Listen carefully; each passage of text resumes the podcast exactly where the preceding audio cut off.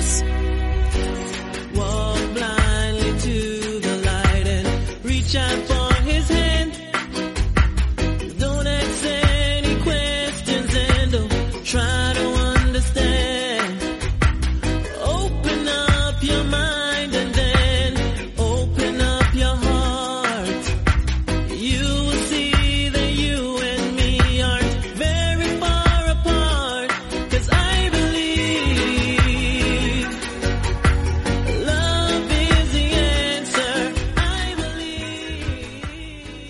Buenas a todos, bienvenidos a una nueva edición de MM Adictos, formato original, segunda parte de la previa de UFC Austin. La empezamos ayer, lo vamos a acabar hoy habla- hablando de la car preliminar. Tenemos muchos combates en esta car preliminar, tenemos 8, así que antes de empezar vamos a repasar muy rapidito nuestros patrocinadores, por supuesto daros las gracias a vosotros los suscriptores de Evox Premium y de Plus, sin vosotros no sería este programa posible, pero también a nuestro, gracias a nuestros patrocinadores porque también ellos forman parte de ese grupo. A los caballeros de OC, de Oscar Panadero, Padel 10, las instalaciones de Padel 10 en Arroyo de la Encomienda, en Valladolid. Recordad que os comenté el otro día que para el 10 de septiembre va a haber, 10 de septiembre creo recordar que era, eh, va a haber un evento en- allí en los Caballeros de OC. Eh, se va a realizar un, un evento que es válido para el, el ser seleccionable para los mundiales y europeos de Gamma, es decir, es un evento que está eh, coorganizado por la Asociación Española de MMA, es válido para, para esos torneos de, de selección y que eso se va a celebrar en septiembre. Las instalaciones de Padel, eh, de Padel 10 están en Arroyo de la Encomienda, en Valladolid. Allí esa es la sede principal de los Caballeros de OC. Todavía queda mucho tiempo por delante. Cuando vayamos avanzando el verano y tengamos un poquito de más datos, pues ya hablaremos más del tema y os lo comentaremos por si queréis pasaros por allí para ver ese evento, disfrutar de ese evento organizado por los Caballeros de OC. También nuestras gracias a nuestro otro patrocinador, a DragonZ.es, la comunidad de Nacho Serapio, DragonZ.es. Tengo que hablar con él porque ayer vi que había colgado un cartel promocional de la película que va a estrenar, pero no sabía cuándo era la fecha y parece que está más cerca al estreno de lo que yo creía. La película se llama Balas y Katanas. Tenéis una entrevista en el canal de YouTube que le hicimos hace cosa de creo que más de un año aproximadamente, o por lo menos eh, cerca de un año ya, en la que hablamos de esa película, ¿no? De otros muchos temas, pero hablamos de esa película también que va a estrenar eh, dentro de poquito Nacho. Y creo que me parece eso, que ya tiene una fecha, pero no he hablado con él. A ver si también os puedo dar algunos datos sobre ese tema para que lo tengáis en cuenta por si queréis ver esta película de acción que ha hecho Nacho con su, con su gente. Y ahí hay, a mí me empezó a decir los nombres de los actores y me dijo al, dónde habían aparecido algunos de ellos. Dije, coño. O sea, ahí hay gente que el nombre de la serie me suena, pero el del actor no, porque yo no, tengo ni puñetera idea. Pero sí que había aparecido gente, pues, de serie medianamente conocida aquí en territorio nacional. Así que, respecto a la comunidad Dragons, ya sabéis, 14 euros al mes, sin compromiso de permanencia ninguno, donde tenéis más de 100 cursos de multitud de artes marciales, deporte de contacto, entrenamiento físico y entrenamiento con armas. Incluye ese, esa suscripción, el acceso a todo el archivo digital de revistas Dragon Magazine, pero también se os envía a vuestra casa en formato papel. El mes que toque revista, ahí la tenéis, en vuestra casa.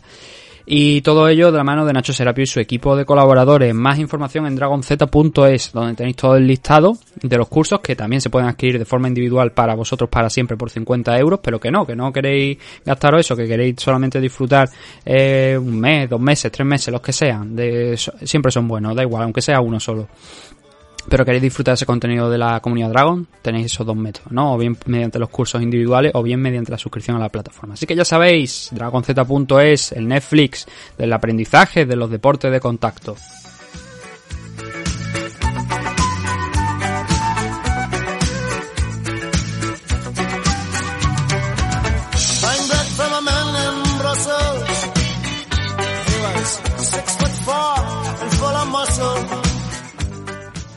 Hechas las presentaciones, vamos a empezar a hablar de lo que...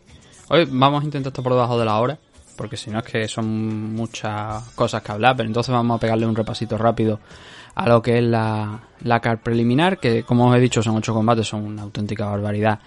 Y a ver, tiene sus cositas interesantes, tiene por supuesto sus su participante eh, importantes, pero bueno, a ver, vamos a ver, vamos a ver qué tenemos por aquí. Vamos a intentar hacerlo un poquillo más rápido de la cuenta, pero siempre hablando de los luchadores que tenemos en esta carta. Eh, primer combate es en 185 libras, el hermano de Chris Daukaus, Kyle Daukaus, con ese 11-2 de récord que tiene, con ese apodo de, de Dars Knight, en referencia a la gran cantidad de victorias por ese método, por el Dark Choke que tiene. Dentro de las 11 victorias tiene 9 victorias por sumisión. No todas esas sumisiones han llegado por ese método, pero sí que una amplia mayoría, por ejemplo, en su último enfrentamiento contra Jamie Pickett, lo finalizó en el primer asalto por ese método, por el Dark Choke. Es la estrangulación preferida de, de Kyle Daukaus. Eh, dos decisiones dentro de esas 11 victorias y luego tiene un no contest que es contra Kevin Holland, eh, lo hablamos ayer, ¿no? Eh, Kevin Holland está en, la main card, Kyle Daukaus. Si todo es como parece, va a abrir esta, esta card preliminar, cosa que me llama la atención, su rival es Roman y debería ser una, un, un, combate que esté más por encima, pero es que en esta card, como os comenté ayer, creo que tenemos bastantes nombres reconocidos por parte de la afición, así que bueno, eh, es hasta justificable, ¿no? Quizás que eh, y Dolitze abran esta car preliminar. Dos derrotas, dos decisiones. Y luego Roman Dolitze, el luchador georgiano, tiene un 9-1 de récord. Aquí en UFC ya ha peleado hasta en cuatro ocasiones. Y dentro de ese 9-1 tenemos un total de 4 victorias por KO, 3 por sumisión y 2 por decisión. Y la derrota llegó por decisión ante Trevin Gills. Así que en físico son prácticamente idénticos. Kyle Daukaus tiene unos centímetros de ventaja de altura, pero en, alcance están los dos en 1.93. Y aquí la clave es que son dos luchadores realmente muy muy parecidos, los dos. Eh, en el sentido de eh, son capaces de derribar a sus rivales y en el caso de Kyle Daukaus, aunque su primera victoria por sumisión se hizo esperar aquí en UFC, fue en el último combate, eh, es un buen luchador en el suelo, lo demuestra derribando a, a sus rivales, intentando mantener la pelea a, en esa posición, pero Roman Dolitze es otro de esos luchadores que en un primer momento, el primer combate que le vimos aquí en UFC, que fue contra Hadid Bragimov, no pasó del primer asalto, ahí utilizó el striking, ahí noqueó con un rodillazo bien colocado, perfecto en timing, a Ibragimov, eh, pero luego a partir de ese entonces eh, han sido todo decisiones. La derrota por decisión contra Trevin Gills, pero entre esa derrota, o sea, entre los dos, entre los tres últimos combates encontramos esa derrota, pero lo, los otros combates los disputó contra John Allen y contra el argentino laureano Staropoli.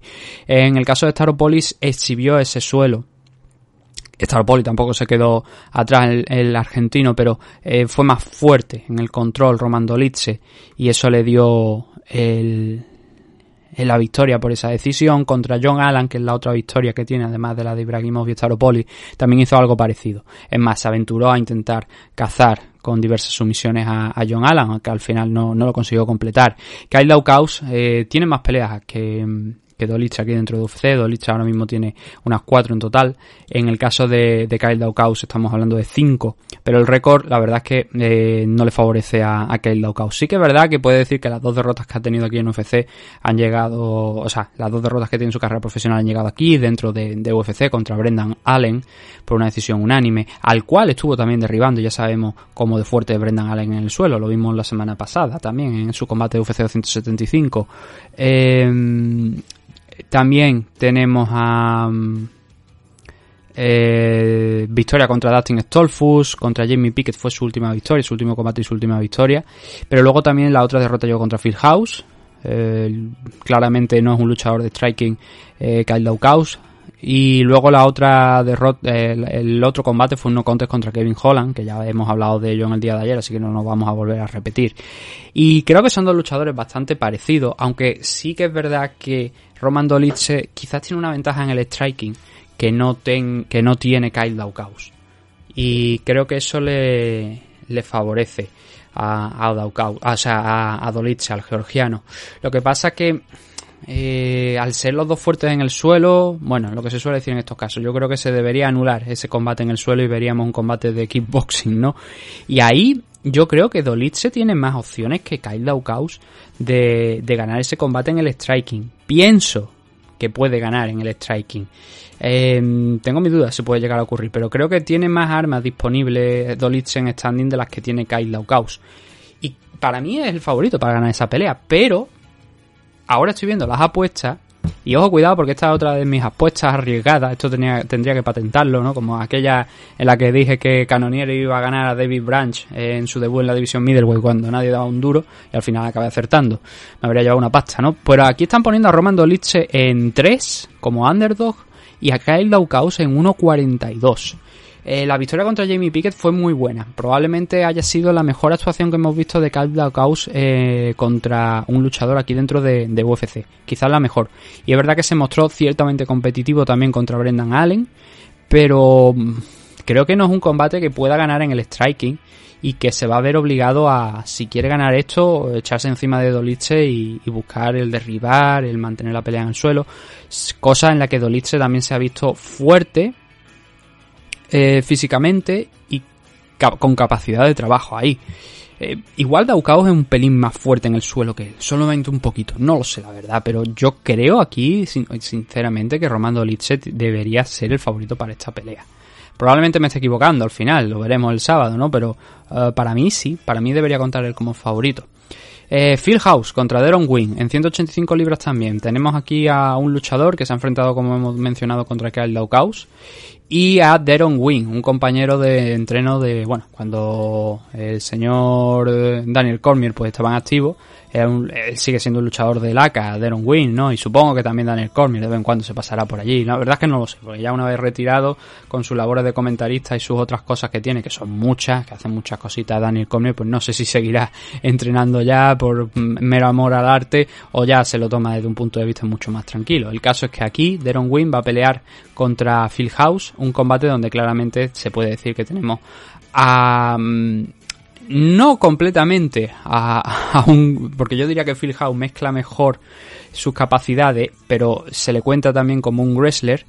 Pero en el caso de Deron Wynn sí que estamos hablando de un wrestler puro y duro. O sea es un tío que es lo que ha hecho desde prácticamente su inicio no en el mundo de las MMA sino ya antes cuando él ya competía en el wrestling y, entonces es lo que vamos a, lo que podemos esperar de él eh, wrestling wrestling wrestling y más wrestling no pero eh, en el caso de Phil House es un tipo que mezcla, mezcla las cosas. Es verdad que tiene un buen número de victorias por KO Phil House, ahora mismo tiene de 11 victorias, tiene 7 por KO, 2 por sumisión y 2 por decisión. Y tiene 3 derrotas, 2 por KO y 1 por sumisión. Deron Wing, eh, por su parte, tiene 7 victorias, 4 por KO, 3 por decisión. Y 2 derrotas, 1 por sumisión y 1 por decisión. Pero lo que os quiero decir es que Phil House mezcla mucho más y que muchas de las dos de las cuatro victorias que tiene aquí dentro de UFC han llegado por KO y por KO espectaculares en muy poquito tiempo. Bueno, miento, solamente una victoria tiene por KO aquí dentro de UFC porque la otra fue por el Dana White Contender Series. Curiosamente tuvo una pelea con Julian Márquez en, en el Dana White Contender Series, otra oportunidad que tuvo hace ya cinco añitos y que acabó perdiendo, siendo noqueado por Julian Márquez. Pero luego en la segunda oportunidad sí que consiguió entrar, debutó contra Jacob Malcolm, un luchador que también vimos recientemente en el último evento en UFC 275 en Singapur, y lo noqueó en 18 segundos. No le dio oportunidad ninguna a Malcolm. A partir de ahí, Nasurdin Imavov yo creo que es un luchador que hay que contarlo y que fue una buena victoria para Phil donde tuvo que exhibir el, el wrestling porque ahí no le sirvió demasiado el, el striking que tiene. Y luego contra Kyle Daukaus ahí sí que exhibió nuevamente el striking, ¿no? Cayó noqueado por Chris Curtis en noviembre del año pasado y desde entonces no se ha vuelto a subir a la báscula.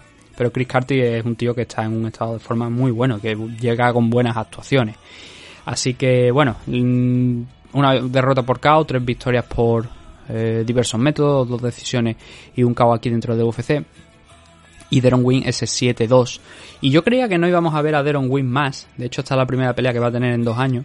Porque, bueno, échale un año y medio no llega a los dos años, ¿no? La última pelea fue en 2020, pero yo tenía la idea de que no lo íbamos a ver más y este de hecho es un combate que debería haberse celebrado ya el año pasado, pero diversas lesiones de, de Deron, Deron Wing eh, impidieron al luchador de LACA estar ahí, tardó bastante en recuperarse y bueno, finalmente lo vamos a tener este verano, ¿no? Eh, aquí en UFC tiene cuatro combates disputados y tiene dos derrotas y dos victorias. Eh, aspectos físicos son. Eh, bueno, en Deron Wing es que es una tanqueta. ¿Vale? Deron Wing es un luchador que es una tanqueta que pesa un quintán, pero que mide poquito. En torno al metro 68. Para un luchador de la división middleweight es muy poco.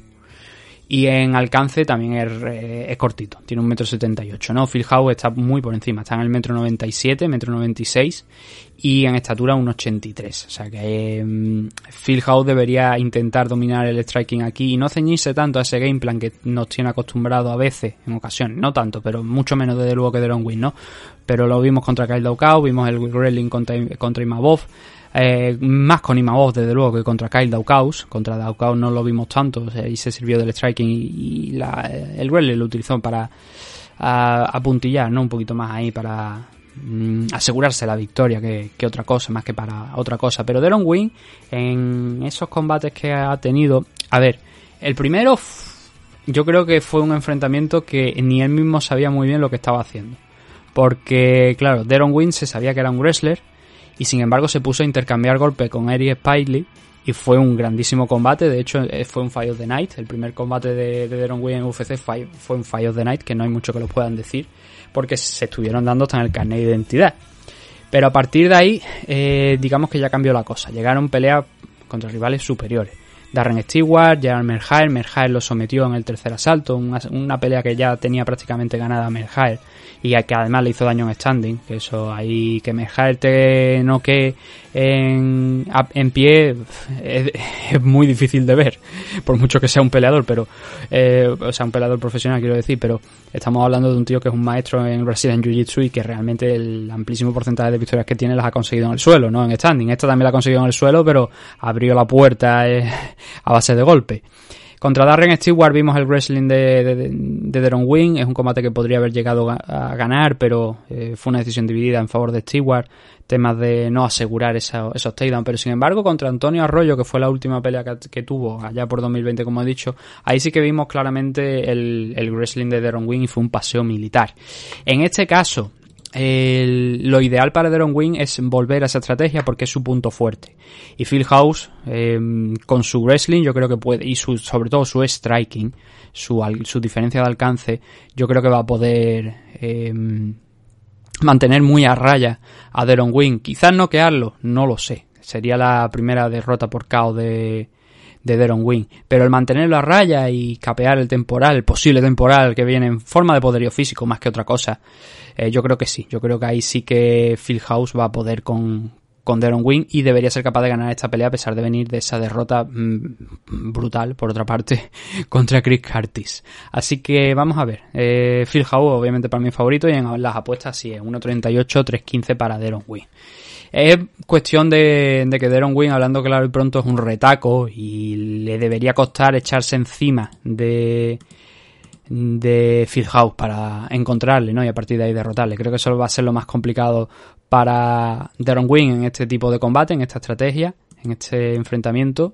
Y bueno, vamos a ver cómo, eh, si al final tenemos razón o no. 135 libras, división Bantamweight, un clásico. Dos clásicos realmente porque ya conocemos a Cody Steyman de sobra, pero sobre todo a Eddie Wyland, ¿no? Eddie Wyland lleva ya aquí muchos combates en UFC, también en la época de WEC, fue uno de esos luchadores que se integró en el roster de UFC después de haber peleado en WEC. Y ahora pues vuelve a intentarlo una vez más, vuelve a intentar subirse a la jaula y va a hacerlo contra eh, Cody Steyman, un luchador que a priori debería ser el favorito para, para este combate a todas luces. O sea, lo adelanto ya desde, desde el primer momento. Eh, ¿Por qué? Porque, bueno, es Steyman y es Wildland en un mal momento de forma. Que es verdad que Steyman viene con tres derrotas consecutivas, pero no es lo mismo perder contra Jimmy Rivera, contra Mera Billy y contra Said Nurmagomedov, aunque ahora mismo solamente rankeado está Mera Billy que perder contra, en el caso de Eddie Wildland, contra Son O'Malley, que le noqueó, vale, lo puedo comprender, en 2020, pero luego perdió el año pasado contra John Castañeda, contra Sexy Mexi, ¿no? Luchador que nos trae malos recuerdos a la afición española por aquello de que venció a, de manera ciertamente sospechosa, no por su parte, sino por parte de los jueces, a Mar Gómez Lufo en la primera Copa Combate que se disputó en, cuando todavía la empresa se llamaba Combate América y no Combate Global, como se llama ahora, ¿no? Y esos han sido los dos últimos combates de Wildland. Lleva un año sin pelear, un año y unos cuantos meses, un año cuatro meses sin pelear. Pero bueno, a ver, eh, físico, eh, Steyman es más chiquitito que él, sobre todo en alcance, pero Steyman no es un luchador que realmente utilice el striking. Lo utiliza obviamente como todos los luchadores, ¿no? Como todo hijo de vecino, pero quiero decir que su base se basa sobre todo en el wrestling y que es lo que debería primar aquí en este enfrentamiento contra Eddie Wildland, ¿no? Entonces, la diferencia de alcance es sustancial, es un metro sesenta frente a un metro setenta de Eddie Wildland. Eh, que debería ceñirse esa estrategia que tiene de mantener la distancia y pelear ahí y no complicarse mucho la vida. Eh, tiene también unos leves centímetros de estatura, pero bueno, a ver, no hemos hablado del récord de uno y otro. 19-5-1 para Cody Steyman. Ese empate llegó contra Jadon que por cierto se ha dicho, se ha anunciado que Jadon se va a enfrentar a Cory Sanhagen, si Dios quiere, yo creo que es muy pronto para Jadon Son y creo que Cory Sanhagen está varios puntos por encima de él, pero bueno, no es una historia que vayamos a hablar hoy, pero es algo que se anunció anoche mismo, es llamativo. Eh, volviendo con el combate, Cody Steyman, 19 victorias, 6 por KO, 2 por sumisión, 11 por decisión, decisiones obviamente muy orientadas al wrestling. Y 5 derrotas, 2 por sumisión y 3 por decisión, más allá de ese empate que acabamos de hablar contra Jadon Son, Eddie Wyland, clásico, un clasicazo. 24 victorias, 15 por KO, 4 por sumisión, 4 por decisión, 1 por eh, descalificación. Y luego 15 derrotas, además de un empate, las derrotas por KO 5, por sumisión 4 y por decisión 6. Eh, son las claves de, ese, este enfrentamiento, ¿no? o sea, quiero decir, el récord de los rivales que tenemos aquí. Ahora, hablando un poquillo más de cada uno de los dos, tenemos a un Cody Steyman, que viene con tres derrotas consecutivas. De hecho, en los últimos cinco enfrentamientos solo ha ganado uno, porque el primero de esa racha fue el empate contra Jadon Song combate muy muy disputado donde vimos a Steyman utilizar el wrestling como realmente es lo que debe hacer.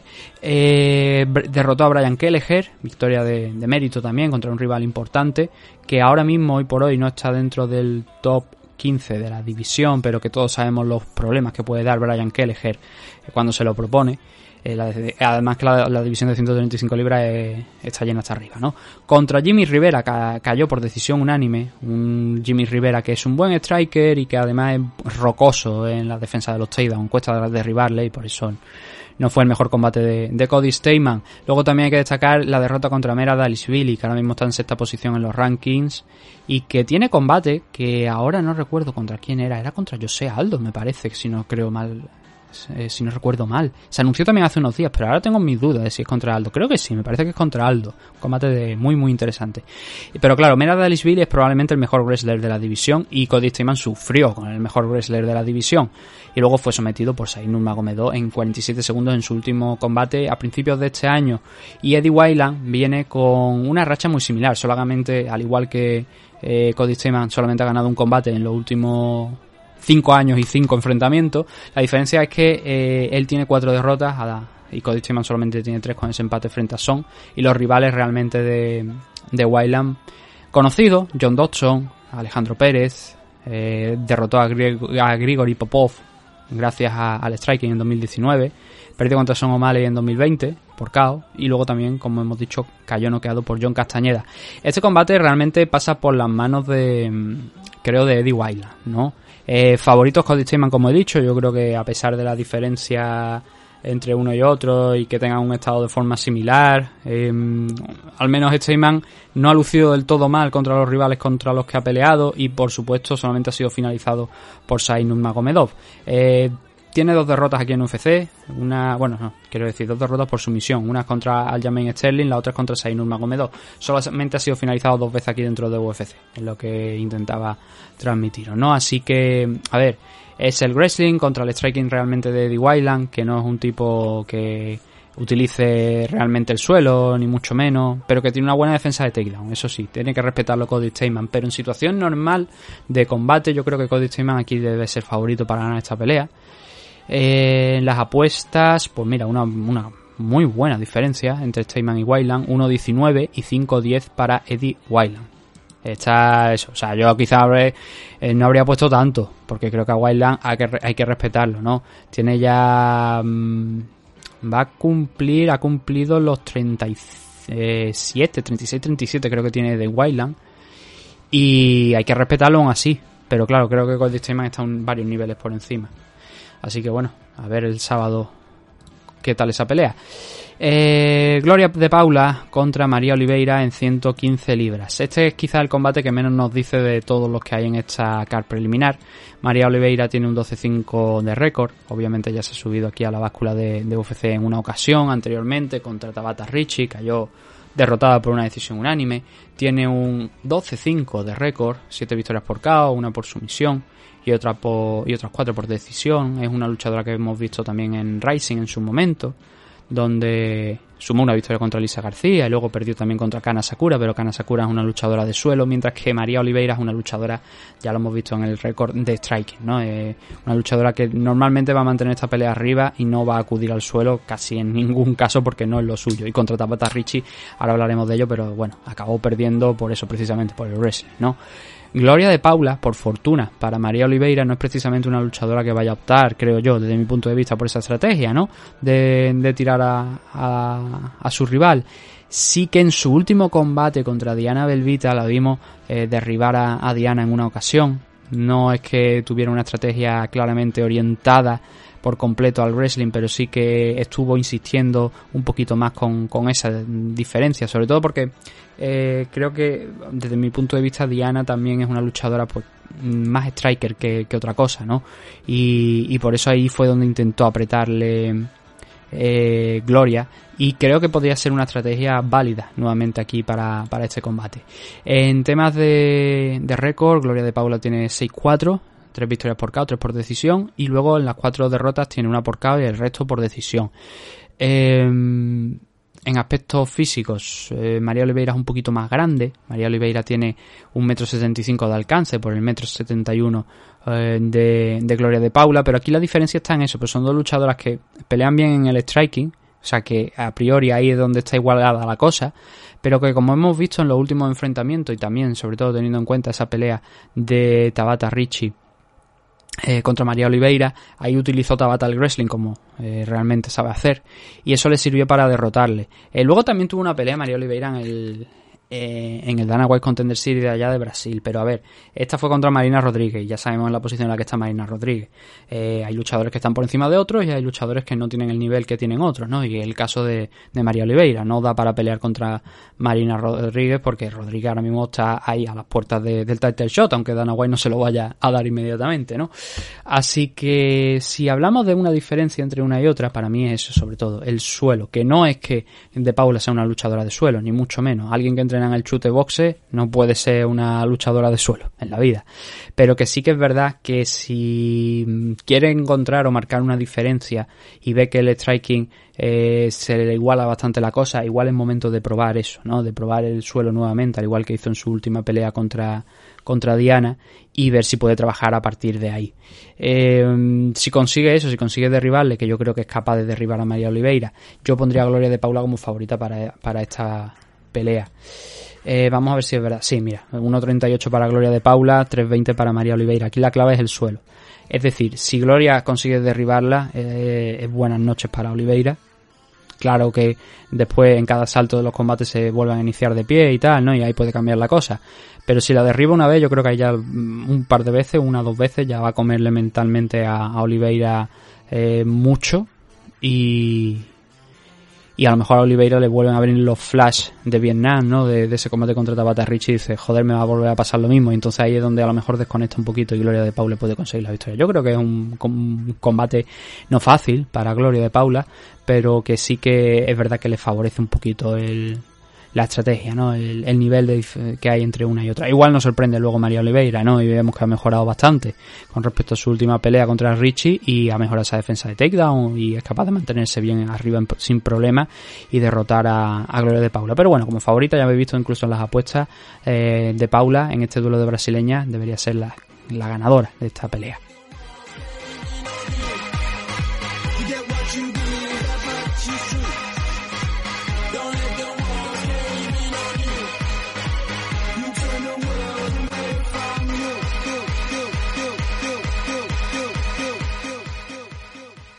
El siguiente enfrentamiento tenemos a Dani Chávez contra Ricardo Ramos, otro brasileño aquí en liza, y luego también tenemos a Dani Chávez, que si no recuerdo mal es colombiano, me parece que es Dani Chávez, pero bueno, tiene el pasaporte norteamericano.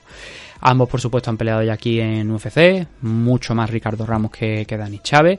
Empezamos por el brasileño, si os parece. Ricardo Ramos tiene un 15-4 de, de récord con 3 victorias por KO, 7 por sumisión y 5 por decisión, solamente 26 años, eso es lo más interesante, sobre todo más allá de, del número de victorias eh, y derrotas que lleva.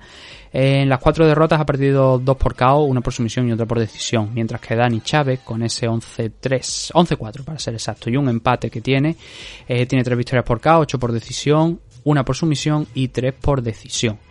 En aspectos físicos, eh, Chávez más chiquitito, 1,73 de estatura, pero sobre todo el 1,70 de alcance es algo que eh, Ricardo Ramos debería explotar, 1,83 en su favor. Lo que pasa que es que, a ver, son dos luchadores también, al igual que en algunos de los combates anteriores, bastante parecidos en el sentido de...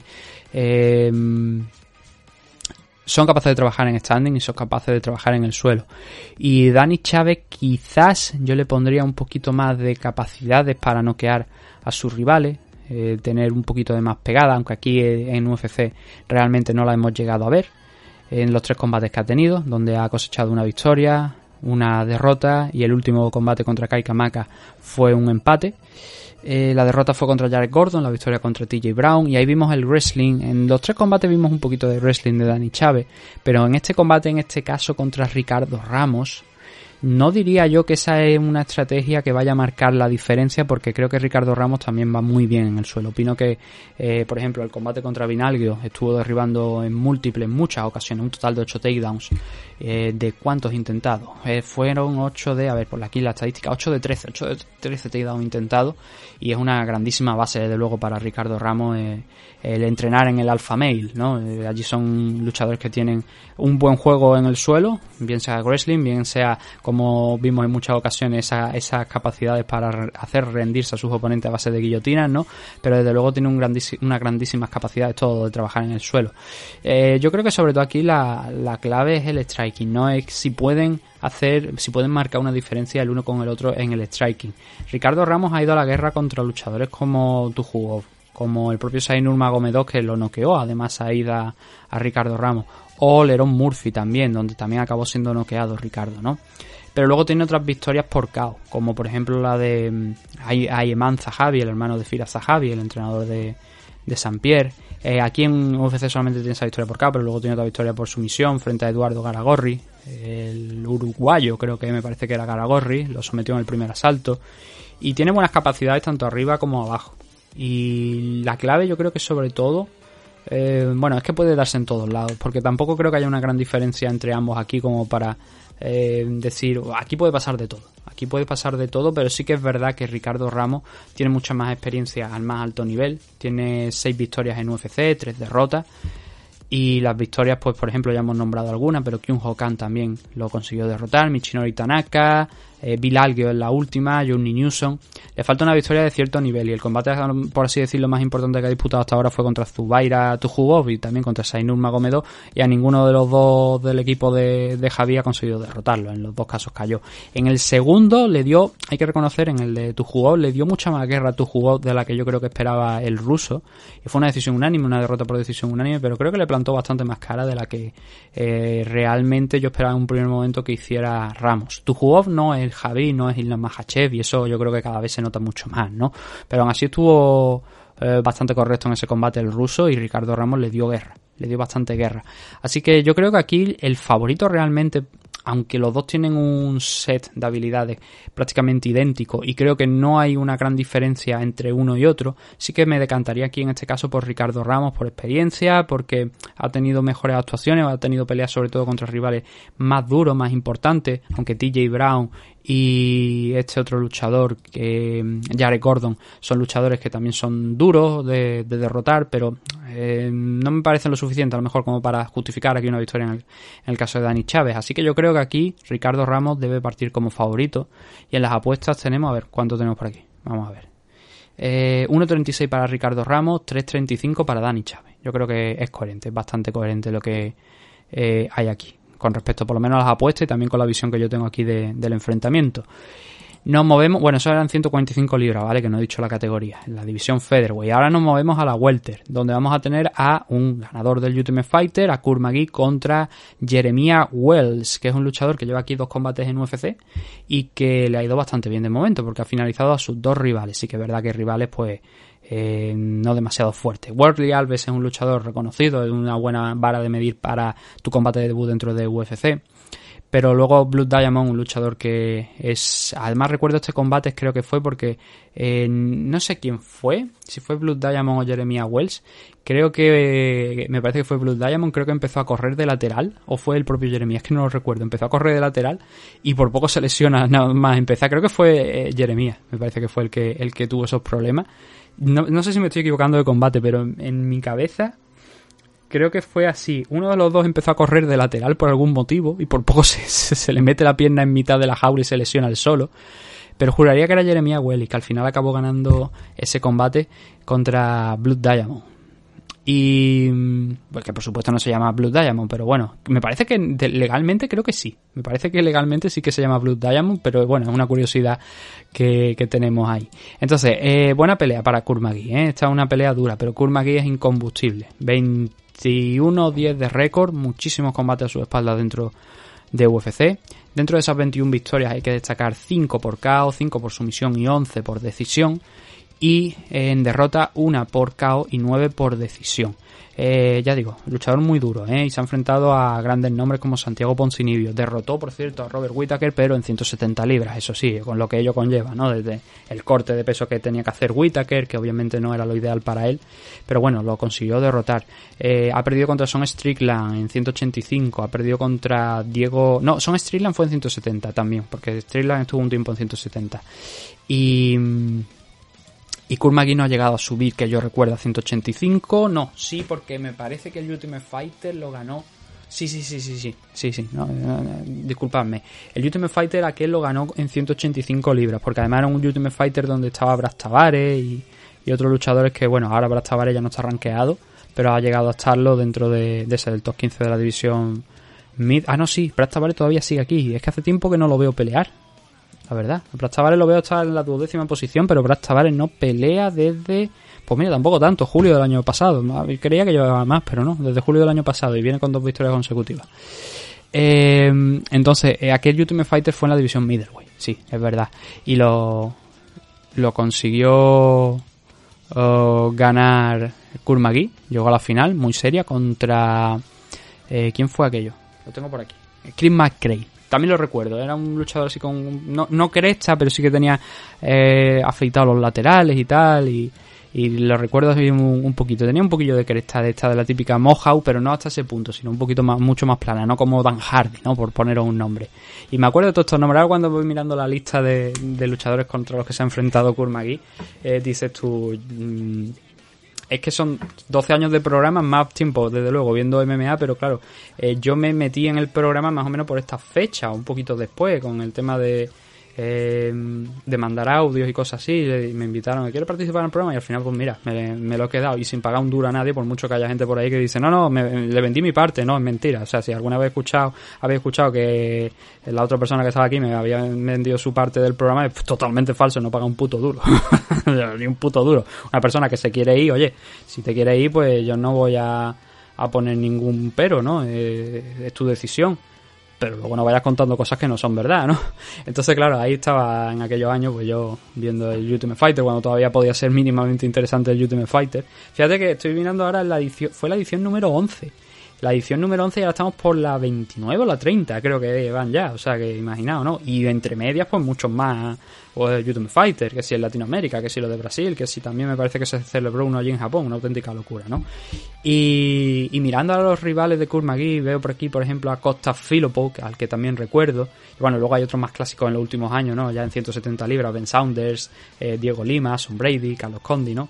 El caso es que Kurmagi ahora viene con dos victorias consecutivas, Claudio Silva y Ramiz Brahimaj. Y por parte de Jeremía, que todavía el pobre no lo hemos tocado, Jeremía Wells con 35 años y Kurmagi no se queda mucho más atrás, porque también tiene 37, está por encima de Eh, 10 victorias, 4 por KO, 4 por sumisión, 2 por decisiones y 2 derrotas por eh, decisión. Y un empatito también que tiene. Pero aquí en UFC lo importante, ha ganado todos los combates que ha tenido eh, con dos victorias. En físico, alcance, favorece un poquito a Kurmagui, es normal, es un luchador que viene de la división eh, middleweight. En el caso de Jeremiah Wells, eh, que yo recuerde siempre ha estado en su carrera en 170 libras, tanto cuando fue campeón de Cage Fury como también fue campeón de CES.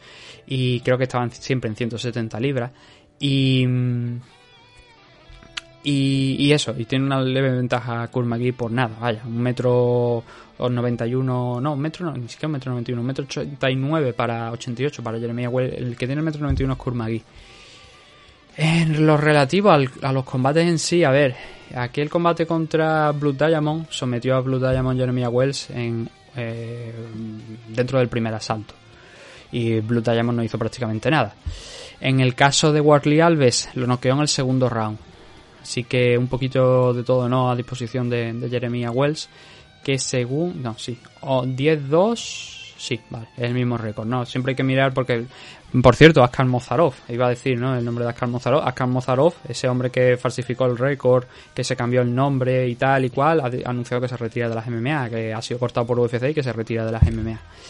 Eh, Kurmagi, 22-10 y en esos cinco últimos combates ha perdido esos tres iniciales de la racha contra Diego Lima, Son Brady y Carlos Condi. La anterior a esa racha de tres derrotas fue una victoria contra Ale García. Y ahora viene de derrotar a Claudio Silva y a Ramí Prajimas, como hemos mencionado. A ver, es un tío que sabe hacer de todo. El problema es que, eh, digamos que le falta romper esa barrera, siempre, mejor dicho, y ahora ya no creo que lo vaya a hacer. Le ha faltado romper esa barrera de mm, las peleas grandes, las peleas importantes. Victorias importantes si solamente tiene la de Robert Whittaker, pero claro, es lo que os estoy diciendo. Hay que entender que en aquel entonces, en 2013, que cuando se celebró esa pelea, Robert Whittaker no es el Robert Whittaker de ahora. Y estaba en 170 libras además, así que, mm, claro, no es lo mismo, ¿no? El, el pelear en, una categoría que realmente no es la óptima tuya y que te gane Kurmagi eh, a hacerlo ahora. Seguramente si ahora peleara en 185 o en 170, eh, Robert Whittaker no tendría problemas en derrotar a, a Kurmagi. Pero es un tipo que sabe hacer de todo. Y por lo que hemos visto hasta ahora de Jeremiah Wells, tiene una pegada muy interesante y también tiene capacidades en el suelo para derrotar a Kurmagi. Lo que pasa que yo nunca contaría, eh, descartaría, mejor dicho, la expresión, a, a Kurmagi en un combate. Nunca. Y suele ser un gran gatekeeper para el conjunto de rivales que le han echado por delante. Sí, nuevamente digo, ha perdido todos los combates importantes y en este caso contra Jeremiah Wells creo que no tiene un combate importante por delante. Pero sí que creo que lo que ha hecho Jeremy aquí dentro de UFC eh, impone y que tiene un combate muy complicado por delante que le va a costar eh, volver a hacer lo que hizo en sus dos primeros enfrentamientos porque Kurmagi es un tío que funciona, que como he dicho sabe hacer de todo pero tiene una buena defensa de takedown, sabe trabajar contra la jaula y sabe utilizar el reach también, eh, la distancia para eh, golpear en el striking y es un luchador eso, completo, ¿no? Pero aún así, bueno, en este caso creo que es bastante eh, difícil realmente de pronosticar, es uno de, de los combates más difíciles de decidir quién puede ganar aquí en esta car preliminar, pero yo iría con Kurmagi muy levemente, pero muy muy levemente, que realmente no le doy una ventaja muy grande porque es eso, Jeremías viene muy fuerte. Lo que ha hecho aquí hasta ahora ha sido impresionante. Pero como Kurmagi es, es el eterno gatekeeper y a los luchadores que no tienen un nombre especial, eh, importante quiero decir, especialmente importante, siempre los ha conseguido derrotar, pues a lo mejor es el muro con el que se va a chocar Jeremiah Wells. Puede que sea de hecho una de las últimas peleas de Kurmagi, pero veremos. Son 37 años y muchísimas peleas a su espalda dentro de UFC, más de 15. Incluso no sé si llegará a las 20 peleas. Vamos a contarlo, ¿vale? Venga, vamos a hacer esfuerzo. Vamos a decir, son 3, 6, 9, 15, 9, 12, 15, 18, 19 y esta sería la vigésima pelea de Kurmagi aquí en, en UFC. Pero bueno, yo pongo por delante a Kurmagi, muy levemente. Y en las apuestas, pues mira, sí, aquí, aquí está 100% de acuerdo con la apuesta conmigo. 1.80 para Kurmagi, 2.05 para Jeremiah Wells. De toda la CAR, mm, probablemente lo que llevamos hasta ahora, incluyendo main CAR y CAR preliminar, juraría que es la diferencia más cerrada que hay en todo en toda la car. Veremos si ahora después en los próximos combates que nos quedan está justita también algún otro de los enfrentamientos más, pero de momento es el que más, el que más justo está. Y nos quedan solamente dos, además, Jasmine Yasuda Vicius, la canadiense frente a Natalia Silva, Natalia Silva que está haciendo aquí su debut, otra luchadora que sale de Jungle Fight, esa empresa de Walid Ismail, donde ha tenido pues un récord bastante bueno y donde su última pelea, a diferencia de otras luchadoras que han salido de ahí, luchadores, no solamente luchadores, sino también luchadores, su última pelea fue contra una chica de 10-5 de récord, a la cual consiguió derrotar por armbar y es el método principal por el que mm, Natalia Silva consigue sus victorias. Tiene 12, 12 triunfos en su, en su haber, con 7 sumisiones, 3 por KO y una por decisión, y también una por descalificación. 5 descalificación, creo que sí, ¿no? A ver, déjame que lo, que lo compruebe. Fue descalificación. Eh, eh, eh, pues no lo veo ahora mismo por aquí. Déjame ver si Sherdo refleja esa pelea. Mm, mm, mm. no la encuentro ahora mismo. Sí, descalificación, efectivamente, una descalificación fue esa otra victoria que tuvo. Y en las cinco derrotas tiene una por KO, dos por sumisión, dos por decisión y además de un empate, eh, mm, obviamente no aquí porque todavía no ha debutado en UFC.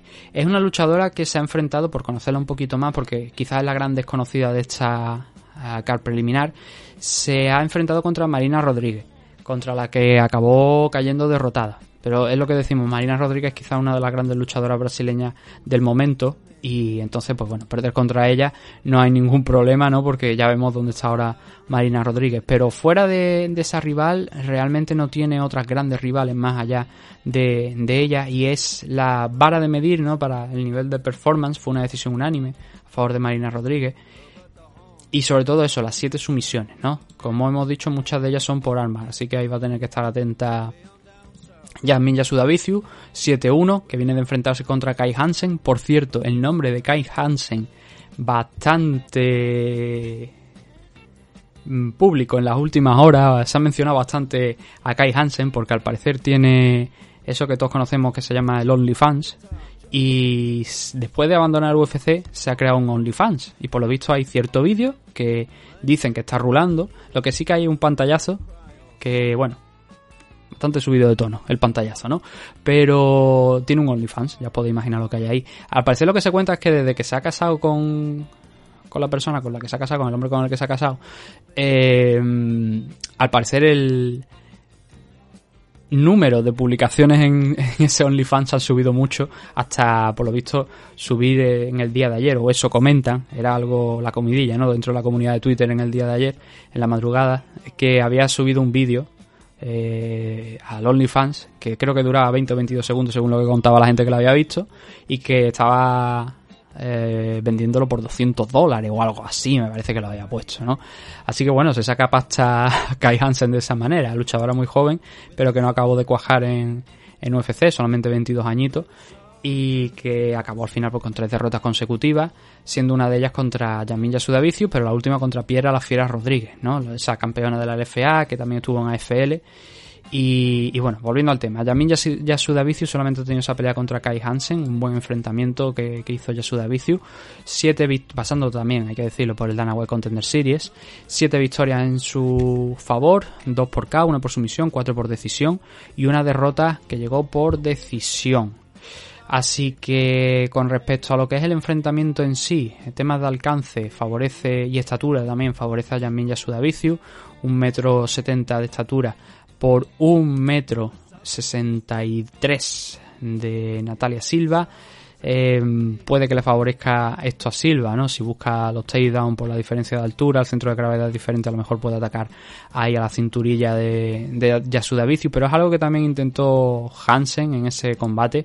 Y no solamente es que no le fuese bien, sino que eh, consiguió derribarla una vez, pero la que más consiguió derribarla fue Yamin Yasudaviciu, que se mostró muy fuerte en el suelo y que en standing hizo valer en gran parte la diferencia de alcance hasta ese último asalto donde Kai Hansen recuperó bastante terreno, pero había perdido los dos primeros rounds con claridad, así que no tenía nada que hacer.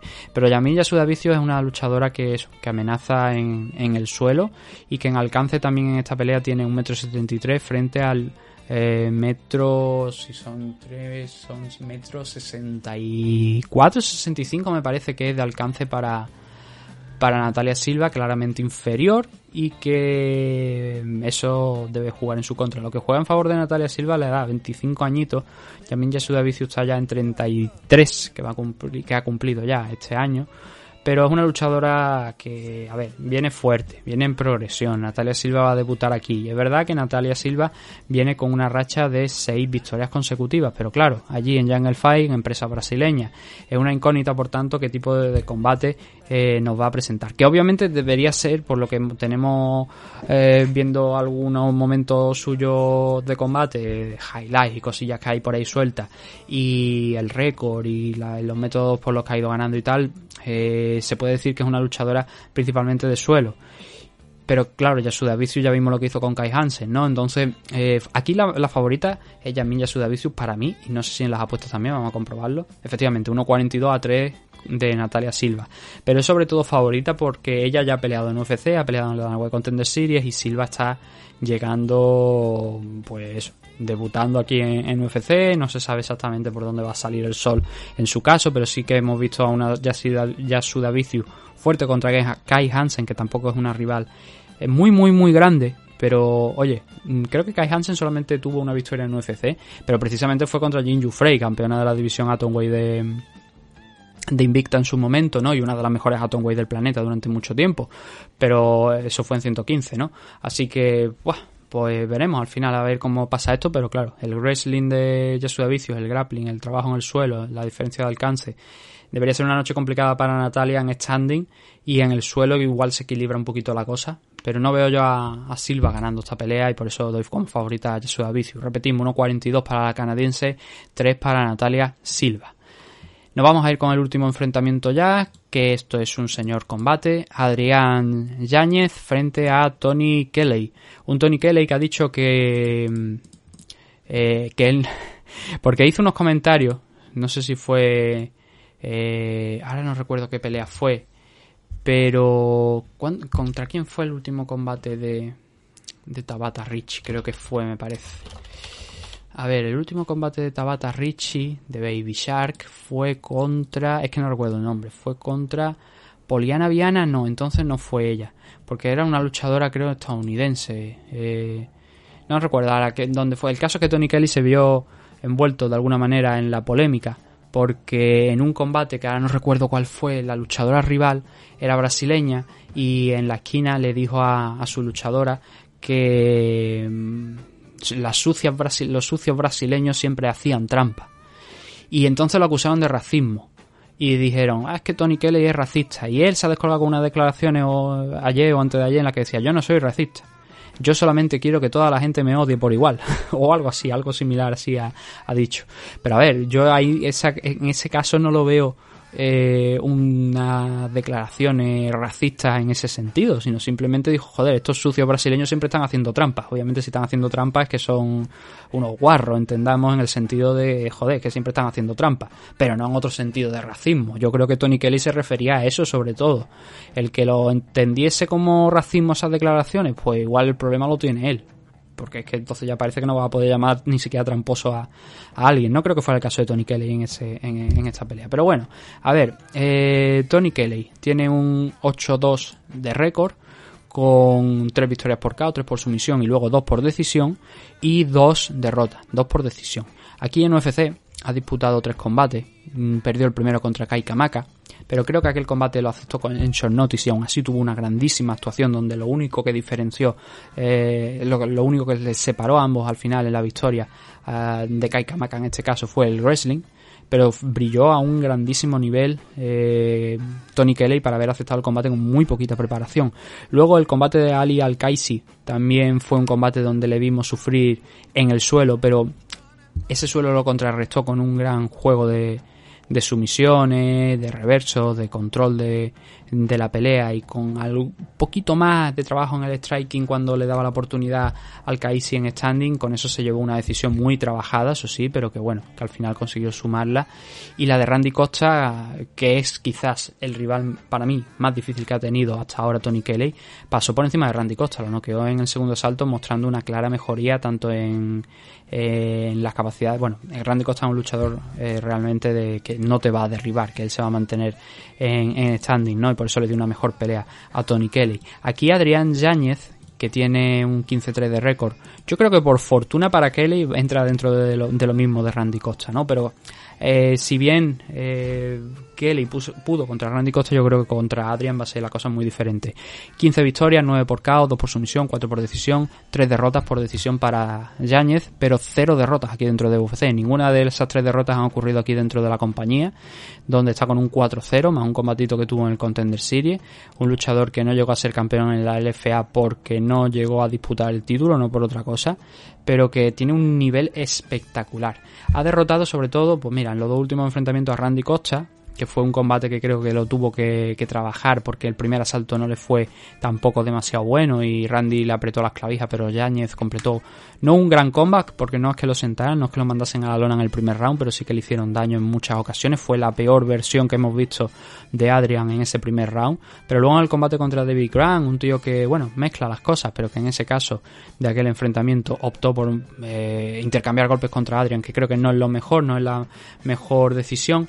Eso fue una victoria por una decisión dividida, también un combate muy trabajado por parte de Adrian. Los rivales van incrementándose, van subiendo de nivel, pero creo que también David Grant es mejor rival que Tony Kelly. Creo que tiene un poquito de más nivel de Grant, ¿no? Entonces, a priori, eh, Kelly debería sufrir el mismo destino que los cuatro luchadores anteriores que se han enfrentado a Adrian Yáñez aquí dentro de, UFC.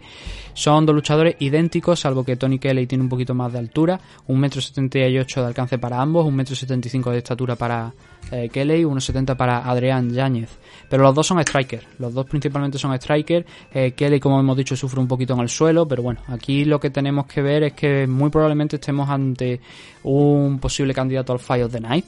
Em, y como un detalle pues un poquito incluso más eh, insider, ¿no? Más, más, de más interés dentro de, este enfrentamiento, todos los combates hasta ahora que ha disputado Adrián Yáñez, todos se han llevado un bono. Tres performances of the night las tres primeras actuaciones, porque todas acabaron por KO.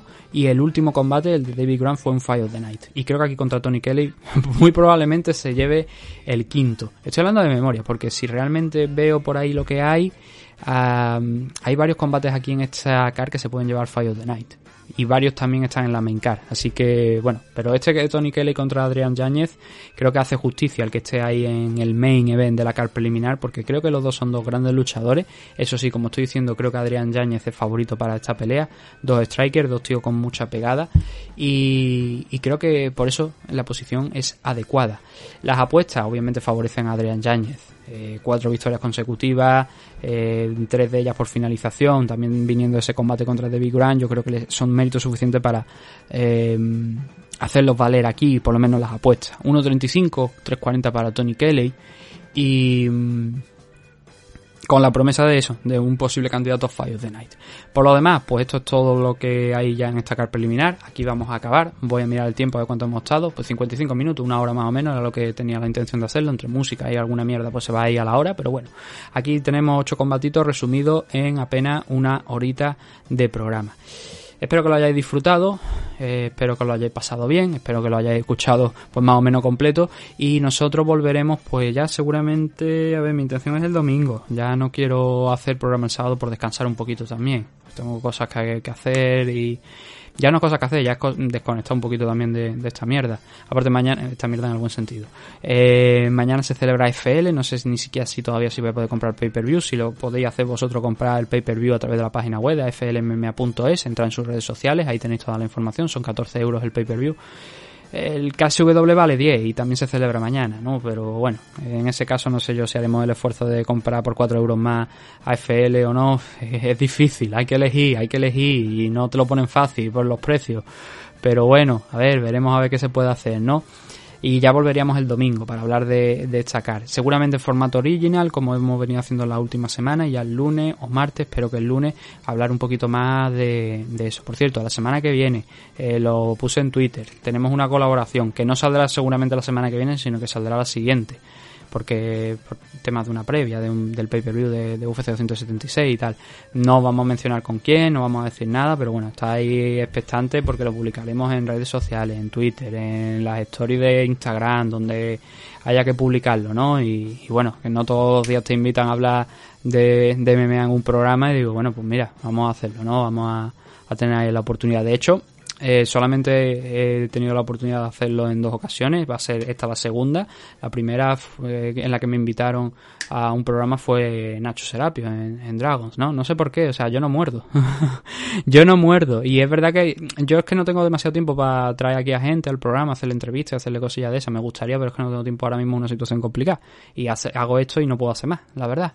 Pero bueno, creo que también es suficiente. Son muchas horas a la semana, ¿eh? Entre una cosa y otra, pues, por ejemplo, esta semana seguramente van a ser unas 4, 5 o 6 horas de grabación y luego más la que hay que añadir eh, de edición y tal y cual, pero bueno, todo sea para que vosotros tengáis vuestras dosis, para que luego cuando vayáis a hacer apuestas, si es que apostáis y, y o habéis visto los combates y queráis ver si vuestras opiniones coinciden con las de alguien más, pues para eso estamos aquí en, en MM Adictos. Por lo demás, muchas gracias por vuestra suscripción, por vuestro apoyo. Son ya 12 años de programa. Y nada, que os lo paséis bien este fin de semana, veáis KSW, veáis AFL, veáis UFC o veáis lo que veáis.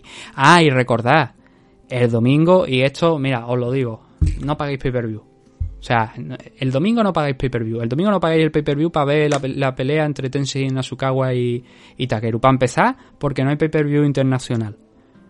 Tenéis que, para pagar el pay-per-view, tenéis que acudir a, creo que es Apema, que es un portal de allí japonés, y liar una de Dios para comprar el pay-per-view.